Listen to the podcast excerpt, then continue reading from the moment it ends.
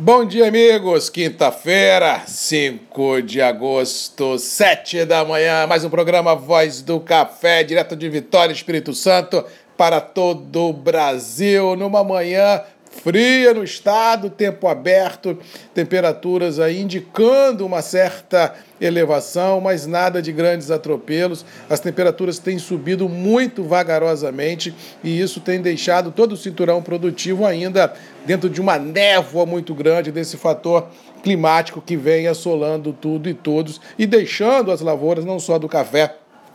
mas de todas as lavouras do centro-oeste, do sul e do sudeste, realmente refém de notícias boas, porque essa conjugação de seca, vento frio, frio extremo e sem previsão de chuvas representativas no curto espaço de tempo realmente dão uma moldura para o negócio agro muito complicada e recheada de desafios. Com relação aos mercados, ontem tivemos um dia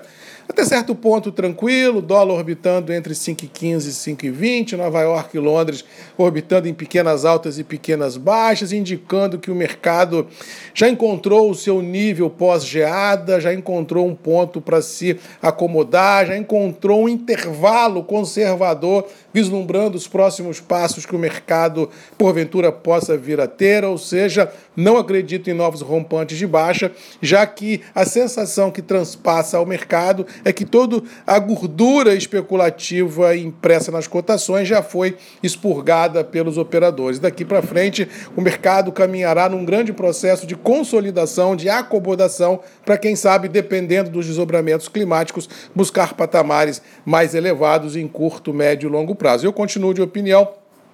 de que 21 temos problema, que 22 temos problema, que o mercado vai precificar essa situação de 22 que ainda não precificou, o que está precificado ainda é 21 e todos os traumas da geada, ou seja, 22 ainda não está no preço, e se realmente nós tivermos uma safra aquém das expectativas, como tudo leva a crer que teremos em função dos fatores climáticos, é possível que Nova York vá buscando dia a dia, semana a semana, mês a mês, patamares nos vencimentos futuros mais altos do que os atuais é, consolidados no mercado. Com relação às novidades, Ontem, no final do dia, tivemos aí ah, no Copom a elevação das taxas de juros da Selic mais um ponto. Fomos agora para 5,25, com unanimidade na decisão, indicando que na próxima reunião do Copom, outra pancada de 1% pode vir a ser presenciada, indicando que o ano deve realmente terminar alguma coisa entre 7% e 8% na Selic. E isso Feliz ou infelizmente, é um grande imã na atração aí de capital volátil mundo afora, ou seja, esses grandes operadores internacionais vislumbrando a possibilidade real de alta de juros no Brasil e não vislumbrando uma alta de juros nos Estados Unidos no curto prazo, podem, entre aspas, inundar o Brasil de dólar, a busca dessa remuneração e, com isso, deprimir as cotações. Ou seja, não descarto que o dólar possa romper 5,10 e possa vir buscar outra vez os 5, salvo, é claro, um fato novo de grandes proporções em Brasília. A prevalecer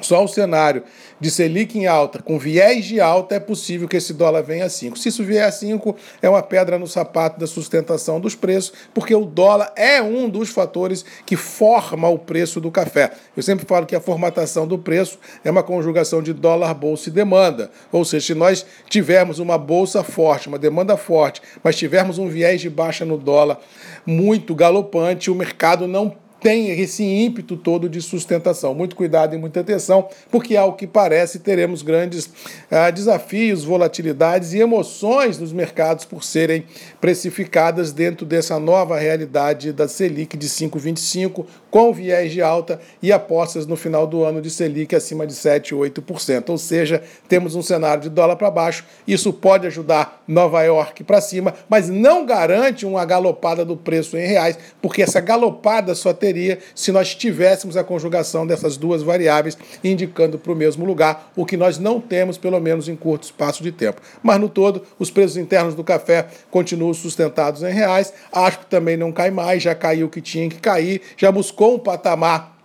e o mercado entende que é, é, é razoável para o momento vivido e daqui para frente, agalopado ou não, vai estar tá intrinsecamente ligado na possibilidade da, da volatilidade cambial das bolsas e do clima. Mas continuo de opinião que o segundo semestre de 21 e o primeiro trimestre de 22 devam ser períodos de preços internos do café e preços internacionais do café mais interessantes se nós vislumbrarmos um passado de 5, 6, 7 até, quiçá, 12 meses. Eu acho que esse pós-geada, esse novo normal, vai indicar tempos melhores de preços a todos do setor café para aqueles, felizes ou infelizmente, que foram ou não atingidos pela geada. No mais, vamos ficando por aqui, desejando a todos aí uma boa quinta-feira, que Deus nos abençoe, que a gente possa enfrentar os desafios e vencê-los. E lembrando que temos um encontro marcado todo dia, às sete da manhã, Marcos Magalhães, Voz do Café, Grupos e Redes MM, ponto de encontro de todos nós. Um abraço, fiquem com Deus e até amanhã.